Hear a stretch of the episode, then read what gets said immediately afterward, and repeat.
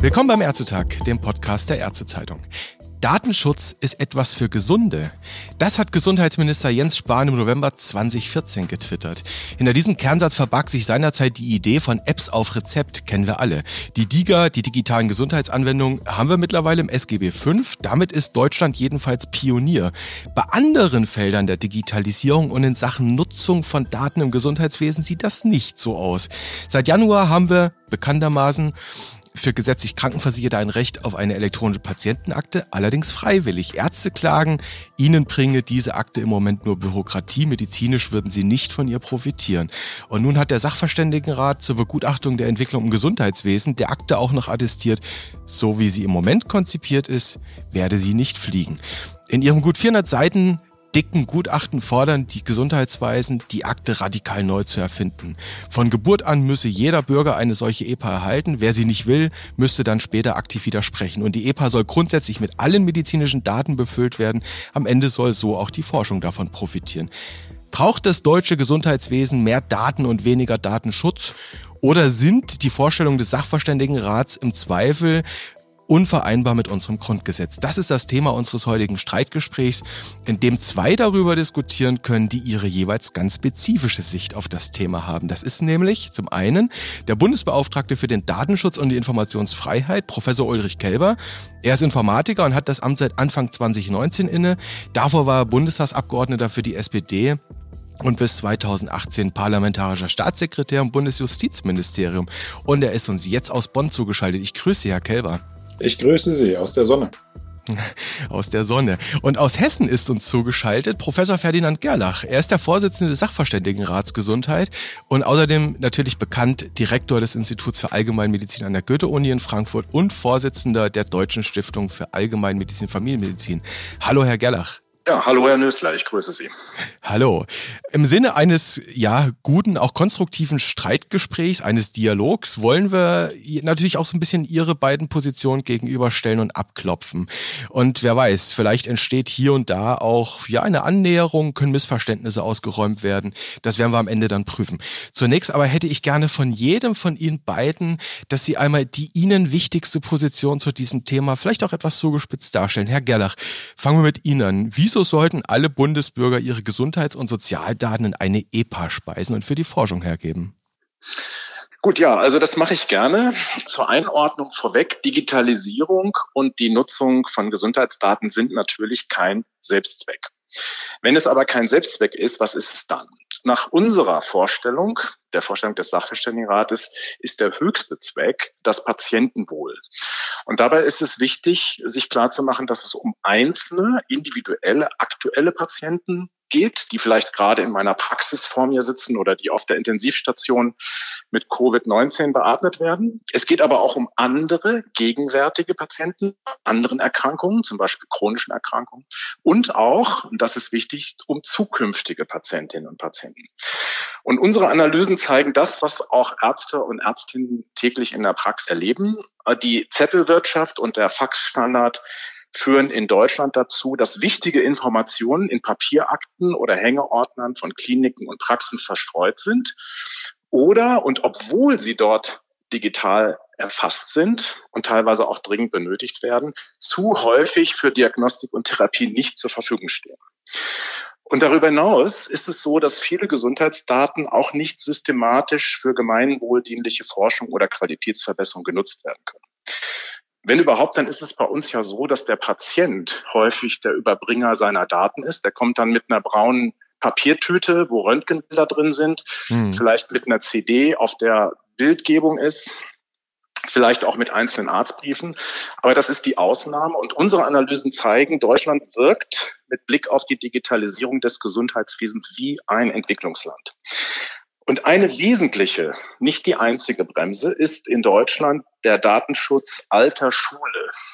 Der hat einen Fokus auf Datensparsamkeit und enger Zweckbindung, wurde in den 80er Jahren sehr spezifisch für Deutschland, kann man im Nachhinein sagen, entwickelt und ist bis heute nicht wesentlich verändert. Und in einer digital vernetzten Welt, im Zeitalter von Big Data und künstlicher Intelligenz, sind diese Prinzipien zunehmend wirklichkeitsfremd. Und das Beharren darauf verhindert eine bestmögliche Versorgung. Dafür gibt es zahllose Beispiele, über die wir später noch gerne diskutieren können. Und wir wollen jetzt den Datenschutz neu denken, realistisch und zeitgemäß denken. Mhm. Und dafür möchten wir zwei Prinzipien in den Vordergrund stellen. Zum einen die technische Datensicherheit. Also Stichworte hier sind eine moderne Telematikinfrastruktur 2.0. Und da meine mein ich ausdrücklich nicht, und das jetzt in Richtung der niedergelassenen Kolleginnen und Kollegen, die inzwischen ja schon veralteten Hardware-Konnektoren und Kartenlehrgeräte, aber womöglich und sinnvoll sollten auch dezentrale, zum Beispiel Ende-zu-Ende -Ende verschlüsselte, intelligente Kryptoprotokolle eingesetzt werden. Es sollte ein transparentes Zugriffsmonitoring geben, sogenanntes Trust by Design, zum Beispiel mit unlöschbaren Zeitstempel auf Blockchain-Technologie. Mhm. Und als zweites schlagen wir einen verschärften, strafbewährten Schutz vor Stigmatisierung, Diskriminierung Benachteiligung durch entsprechende Verbotsnormen vor. Also ähnlich wie wir das schon im Gendiagnostikgesetz geregelt haben, müsste das auch gemacht werden. Ausdrücklich also mit harten Strafen bei Übertretung, was gleichbedeutend ist mit einer Stärkung des Arztgeheimnisses. Mhm. Also anders ausgedrückt und anders als Sie das in der Einführung so angedeutet haben, wir wollen nicht weniger Datenschutz, sondern bessere, zeitgemäße, wirksamere Konzepte. Wir wollen insbesondere auch nicht mehr vom selben, also noch mehr Formulare, noch umständlichere Prozesse, noch mehr Hürden, keine Pseudo-Einwilligungsprozeduren, wie wir sie bei Cookie-Bannern auf Webseiten kennen und wo keiner mehr glaubt, dass die tatsächlich etwas zum persönlichen Datenschutz beitragen. Mhm. Und ganz wichtig ist, das ist jetzt neu in der Debatte, ein autonomes Anrecht des Patienten auf optimale Verarbeitung der eigenen Daten zum Schutz von Leben und Gesundheit.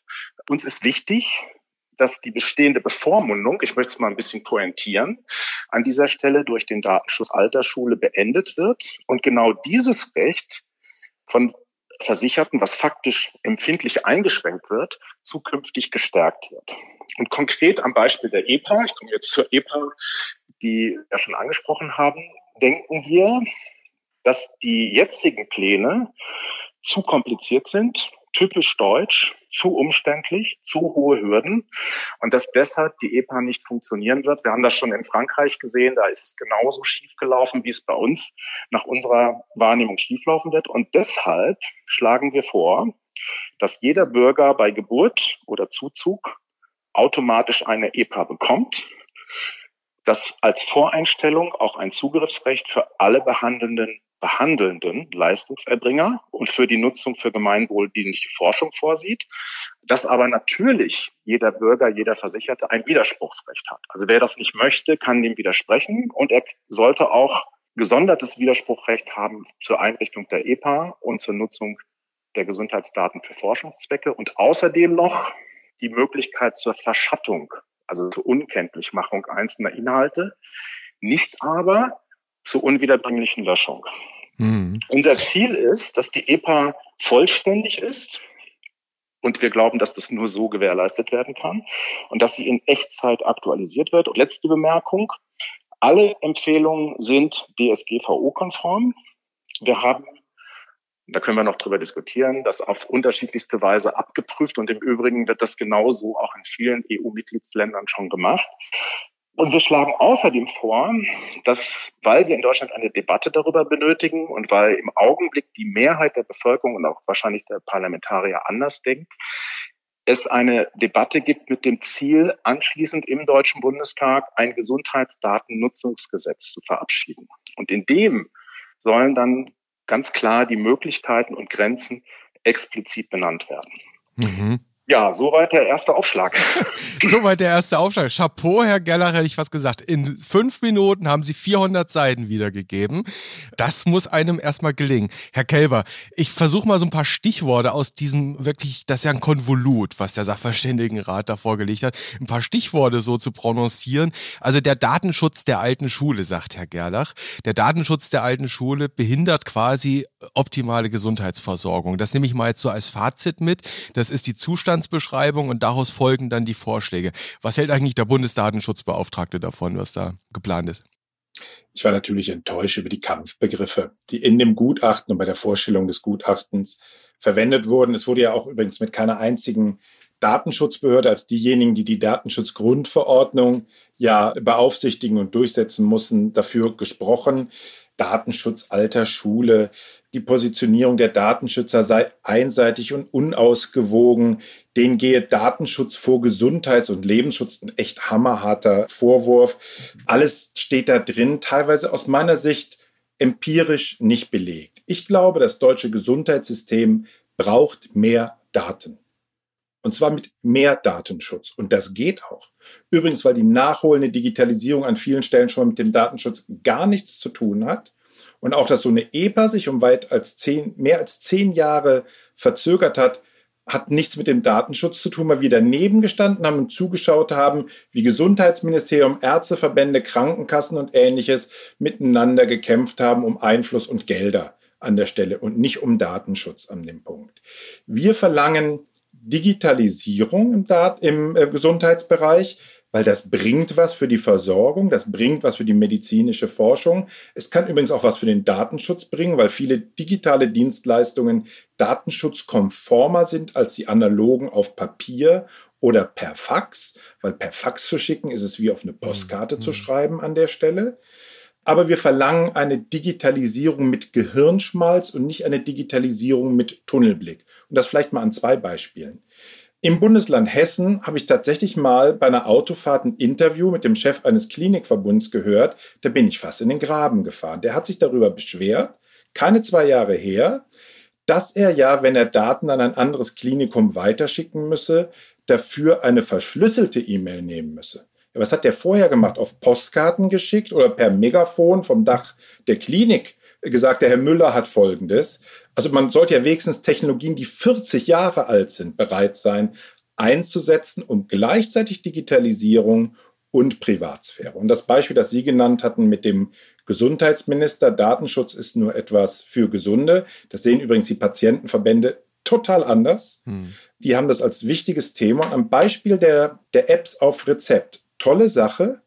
Aber warum kann man diese Apps nicht von einer neutralen Plattform herunterladen, nach denen danach Google nicht weiß, dass ich mir eine App für Depression oder Tinnitus heruntergeladen habe? Das ist das, was ich mit Gehirnschmalz meine. Man kann das machen, wenn man nicht einfach blind aufs Ziel losmarschiert, sondern sich überlegt, Cybersecurity by Design, Privacy by Design, also Datenschutz und Datensicherheit, dann geht ganz, ganz viel. Und da stehen wir beratend zur Seite, wenn man unsere Beratung auch möchte. Auch für einen Sachverständigengutachter. Meine Herren, das, da darf das ich ja vielleicht mal einschreiten. Ja, bitte, bitte. Das ist ja so ein Vorwurf und auch ein bisschen so eine beleidigte Reaktion. Warum haben wir nicht mit Datenschutzbehörden geredet? Also, Herr Kelber, ich möchte zum einen daran erinnern, dass wir Sie eingeladen hatten zum Werkstattgespräch. Daten teilen gleich besser heilen. Das dann allerdings leider pandemiebedingt abgesagt werden musste. Sie hatten zugesagt. Dadurch ist es zu unserem Dialog nicht gekommen. Wir haben aber uns an der Quelle informiert. Wir haben zum Beispiel Paul Nemitz, den Hauptberater der EU-Kommission, manche nennen ihn auch den Vater der DGVO, angehört. Sehr ausführlich. Wir haben mit Christiane Wuppen gesprochen, der Vorsitzende der European Group on Ethics in Science and New Technologies und Co-Sprecherin der Datenethikkommission. Wir sind vor Ort gewesen in Dänemark und in Estland.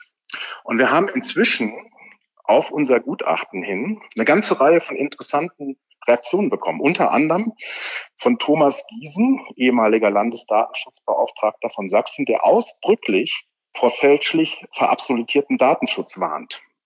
Und damit es nicht so aussieht, als wenn der Sachverständigenrat hier so ein bisschen verrückt geworden wäre. Absolutierter Datenschutz wäre auch Schwachsinn. ja, aber das hat er ganz genau bezogen auf diese Debatte und auf die Gesundheitsdaten.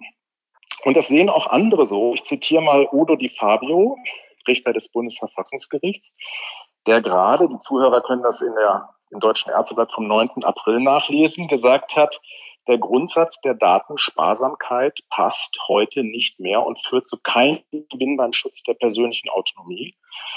Dabei solle, so heißt es hier weiter, nicht weniger Datenschutz gelten, sondern eine, ein klügerer, der etwa das Verfolgen von Infektionsketten per Tracking in der Pandemie möglich machen.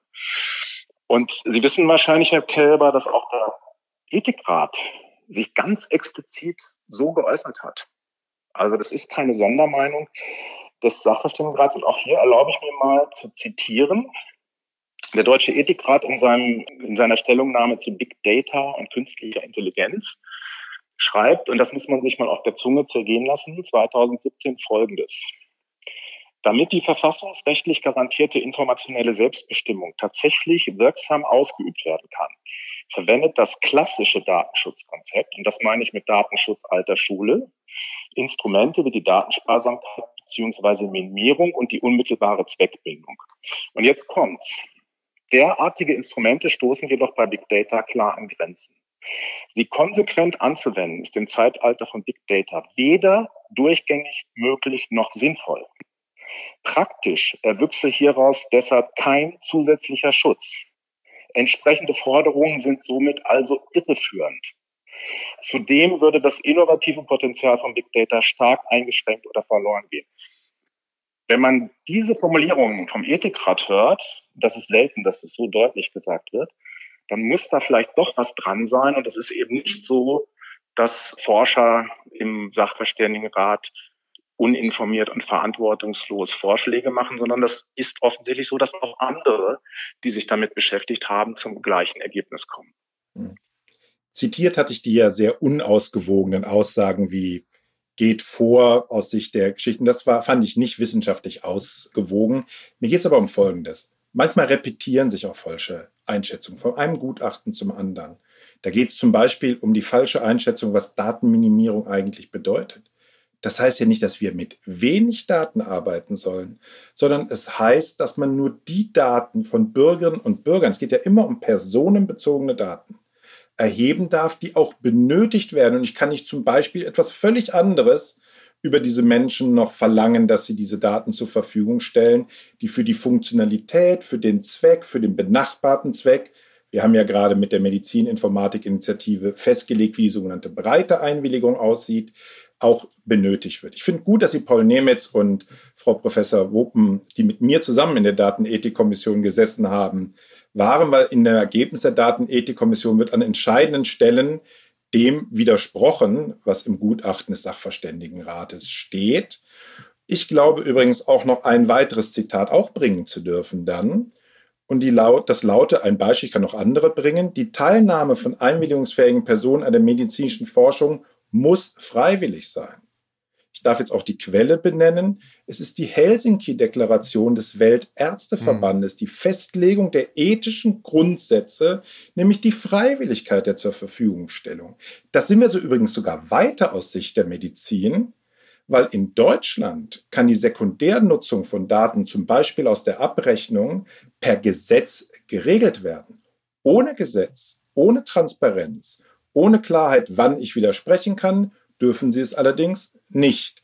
Und deswegen ist das auch einer der Punkte. Wir müssten wirklich klären, wo fehlen welche Daten und sind die in einer Form transparent zur Verfügungstellung und nicht weg mit allen Sicherheitsmaßnahmen. Wir verfolgen nur, wenn irgendwas dann am Ende nicht richtig gemacht worden. Das ist nicht kontrollierbar. Das ist aller USA und aller China und das ist nicht unseren europäischen Werten entsprechend. Aber jetzt werden Sie pauschal, wenn Sie uns hier amerikanische oder ja, Methoden vorwerfen. Das ist ja nicht so. Ähm, ja, Data Lakes sind die amerikanischen Methoden. Ich meine jetzt nicht die Verfolgungsmethodik wie bei den Uiguren, sondern wir sammeln erstmal alle Daten, die wir irgendwie kriegen können und schauen mal, was unser maschinelles Lernen daraus ähm, nee, nee, nee, schöpfen also kann. Das, das, so funktioniert dort die Technik und das wollen wir nicht. Ja, aber da müssen wir uns genau überlegen, was wir stattdessen wollen. Und mir hat gut gefallen, Herr Kälber, ja. dass Sie gesagt haben, Sie wollen Digitalisierung mit Gehirnschmalz. Und es ist ja nicht so, dass wir keine dass wir nicht auf die Freiwilligkeit setzen. Wir gehen allerdings den Weg, dass wir zum Beispiel für Forschungszwecke sagen, das muss in einem solidarischen Gesundheitssystem als Voreinstellung möglich sein. Haben übrigens Dänemark und Estland genauso geregelt, sogar ohne Widerspruchsrecht. Andere Länder haben und die sind alle in Europa und überall gilt die DSGVO, haben das mit Opt-out geregelt. Wir schlagen das gleiche. Es gibt ja eine Öffnungsklausel in der DSGVO, genau. dass sie mit nationalem Recht im Forschungsbereich das Ganz festlegen genau, können. so ist es. Es ist sogar jetzt schon ohne Sonderregelungsklausel, dass die Forschung im öffentlichen Interesse für Archivzwecke, für wissenschaftliche und historische Forschungszwecke oder für statistische Zwecke einwilligungsfrei möglich ist nach, mit Gesundheitsdaten. Artikel 9 Absatz 2 Buchstabe J.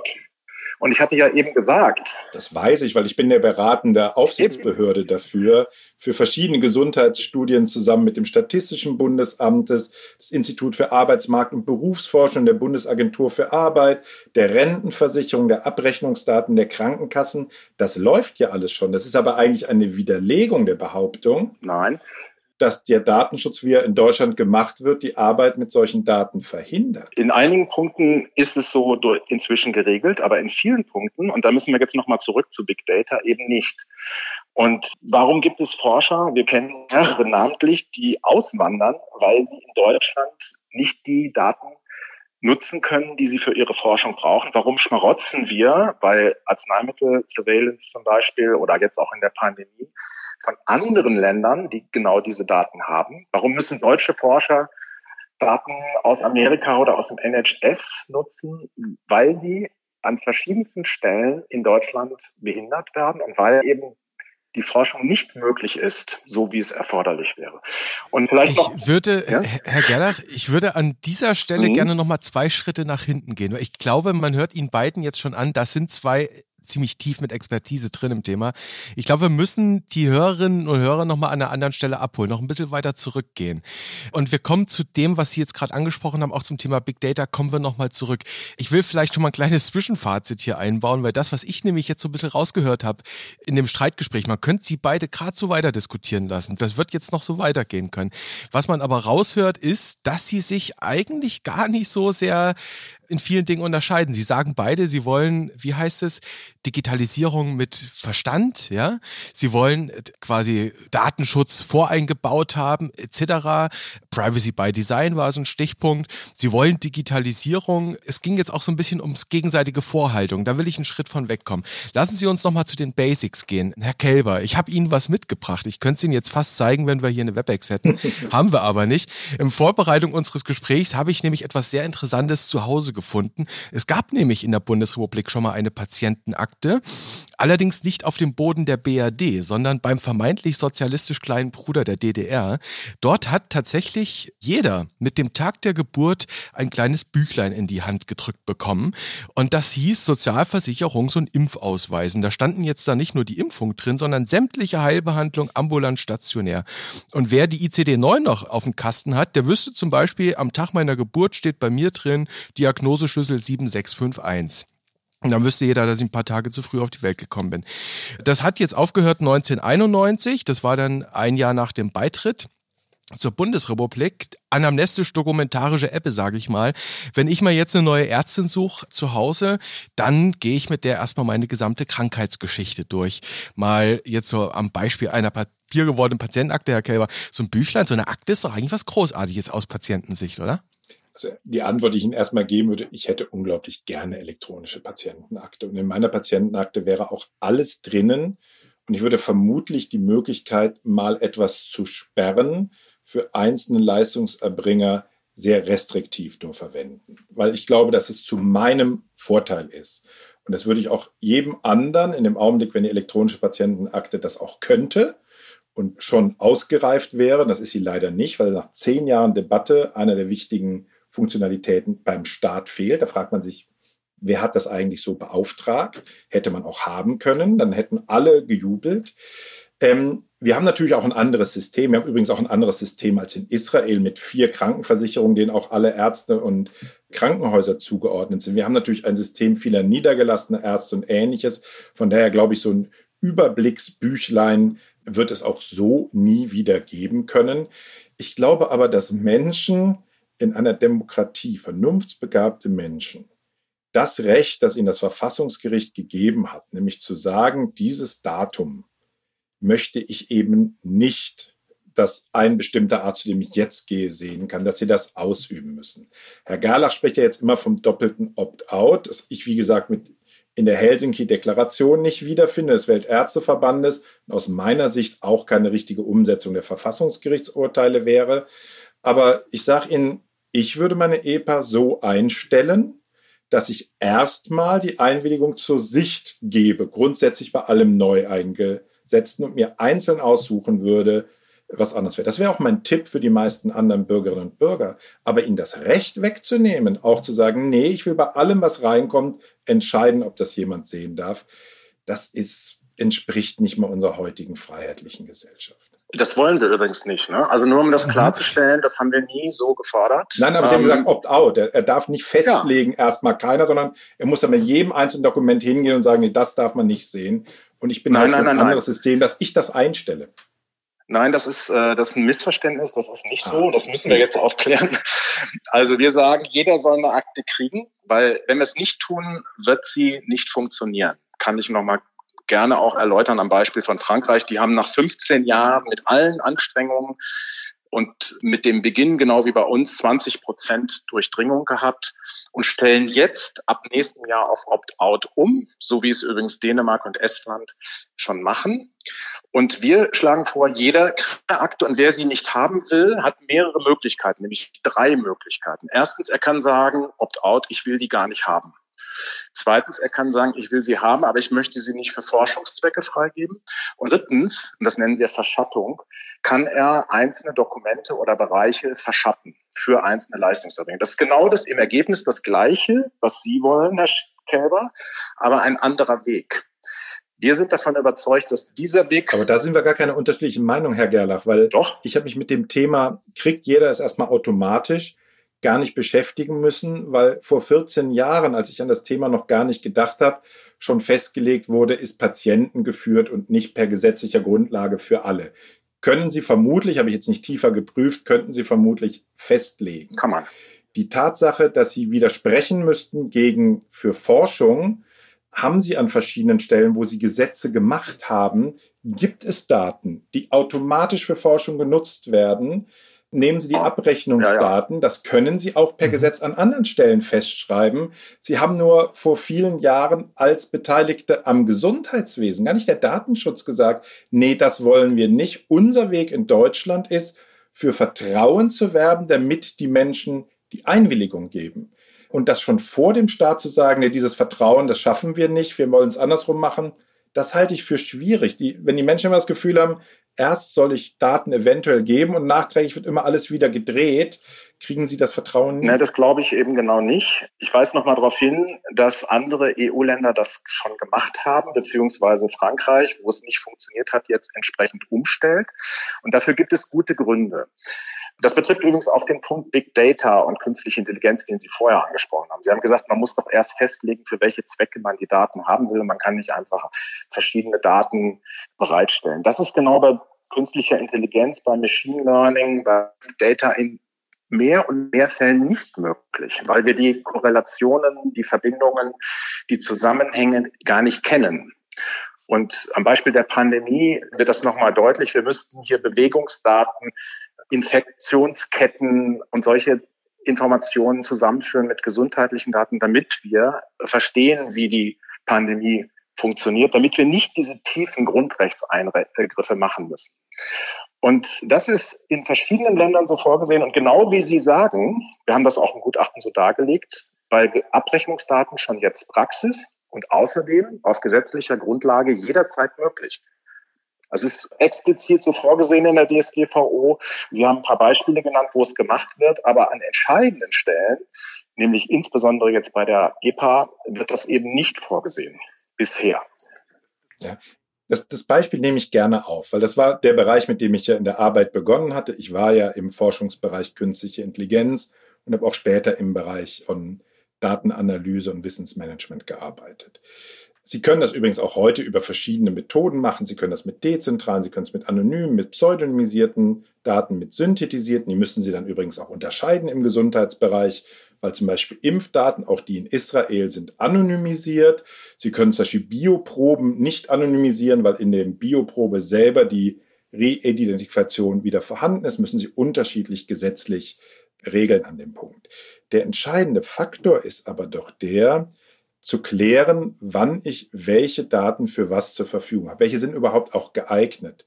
Die Bewegungsdaten jetzt in der Pandemie, die stehen zur Verfügung, haben wir explizit unser Einverständnis auch und gesagt, ja, sehen wir mit der DSGVO gedeckt an, diese Daten, wie viele Leute bewegen sich von wo nach wo zu machen. Die Idee, diese Daten zu verwenden, um Infektionsketten zu entdecken. Und das ist ja immer in dieser Talkshow-Forderung, die Corona-Warn-App ist ein stumpfes Schwert wegen Datenschutzbedingungen. Den Satz haben Sie leider auch mal gebracht, Herr Gerlach. Nee. Nein, sie erfüllt ihren Zweck. Infektionsketten, also sie werden so, dann werden sie nur so zitiert, ohne ihn so gebracht zu haben. Ja.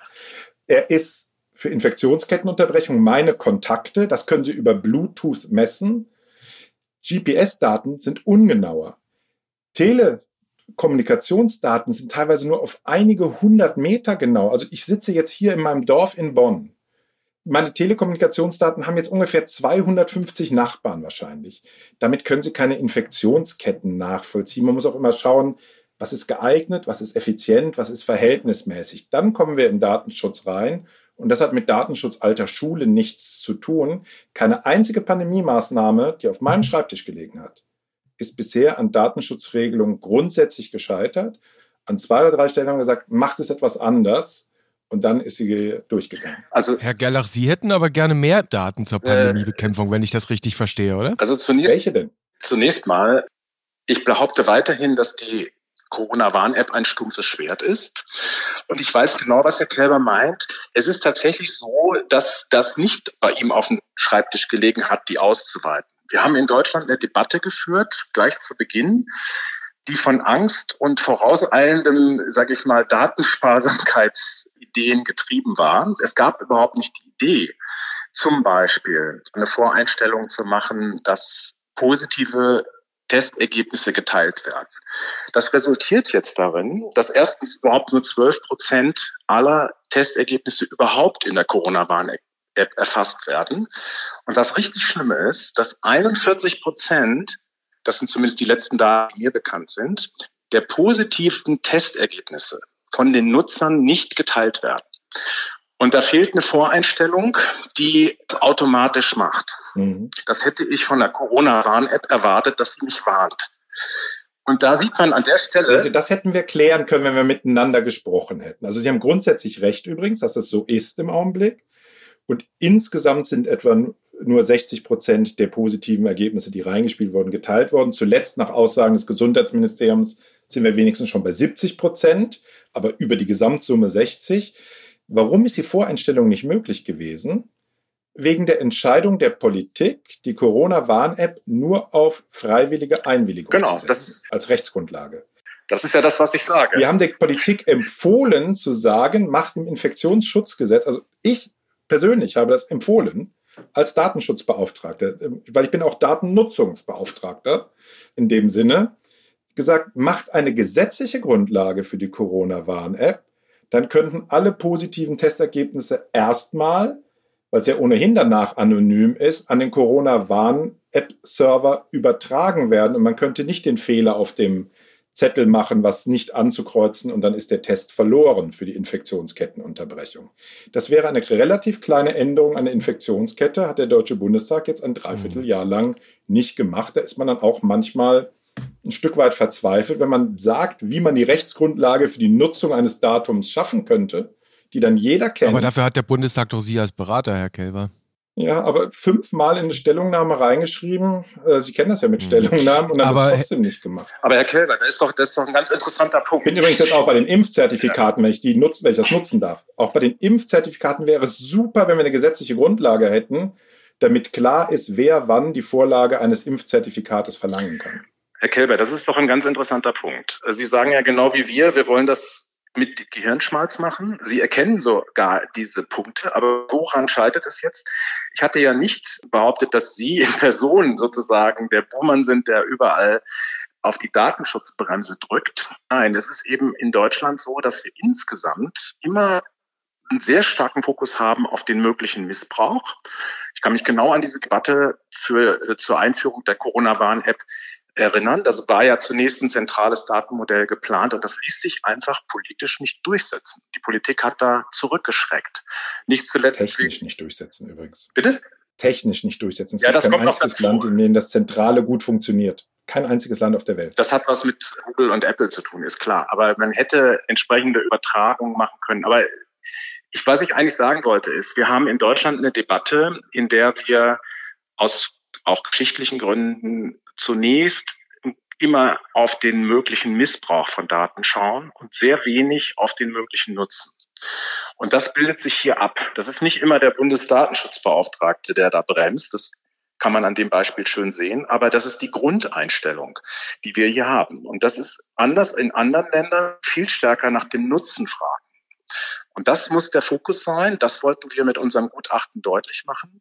Das Risiko der Unterlassung einer guten Nutzung von Gesundheitsdaten für Gesundheitsversorgung, für zum Schutz von Leib und Leben oder wie wir es jetzt in der Pandemie sehen, auch von Bildung, Arbeit, Kultur und anderen Freiheitsrechten, das wird bei uns aus verschiedenen Gründen, über die wir jetzt zum Teil schon geredet haben, nicht so gewichtet wie das Thema Datenschutz. Und da würde ich jetzt erwarten, da höre ich jetzt raus, dass Sie dazu bereit sind, dass Sie auch als Datennutzungsbeauftragter mit dazu beitragen, dieses Gleichgewicht herzustellen. Das geht allerdings mit dem Datenschutzrecht, das Sie eben so ein Stück weit abqualifizieren als alte Schule. Was Sie jetzt alte Schule bezeichnen, dass wir sagen, nee, du darfst diese Daten nicht verarbeiten, außer es gibt eine rechtliche Grundlage. Diese rechtliche Grundlage kann die Einwilligung sein.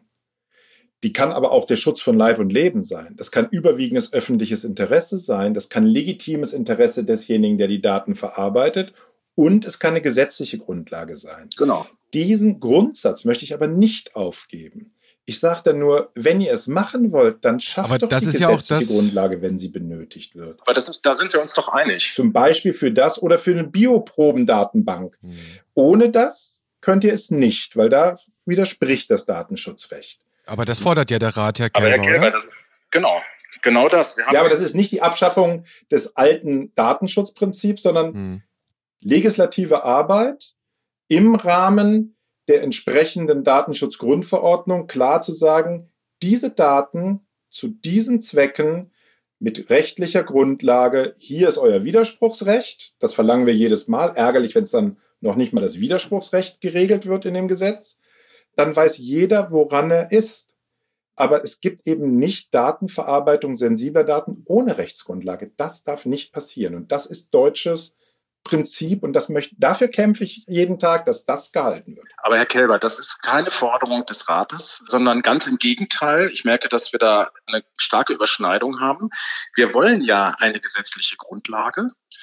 Obwohl wir wissen, dass in der DSGVO Artikel 9 Absatz 2 schon viele Dinge ziemlich klar geregelt sind, schlagen wir ja ein Gesundheitsdatennutzungsgesetz vor. Wir wollen ja gerne die Debatte in Deutschland anstoßen und wir möchten, dass der Bundestag ein solches Gesetz beschließt, weil wir in der Zukunft mit dem alten, herkömmlichen Gesetzen und Prinzipien nicht weiterkommen. Wir kommen bei Themen wie Big Data, Machine Learning, künstliche Intelligenz, bei Präzisionsmedizin in der Onkologie, aber selbst bei der EPA nicht weiter, wenn wir auf dem Stand bleiben, den wir haben. Und von daher sind wir, glaube ich, gar nicht weit auseinander. Das muss natürlich das Parlament beschließen.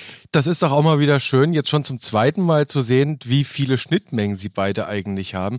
Ich muss aber noch unbedingt eine Frage nochmal hinterher schicken, Herr Gerlach, die haben Sie nämlich nicht beantwortet, die mich interessiert hat, mit Blick auf die Pandemiebekämpfung. Jetzt hat Herr Kelber zu Recht gesagt, naja, das RKI, die Brockmann-Truppe, hat die Einwilligung bekommen, dort anonymisierte Bewegungsprofile von den Mobilfunkanbietern zu erhalten, zum einen.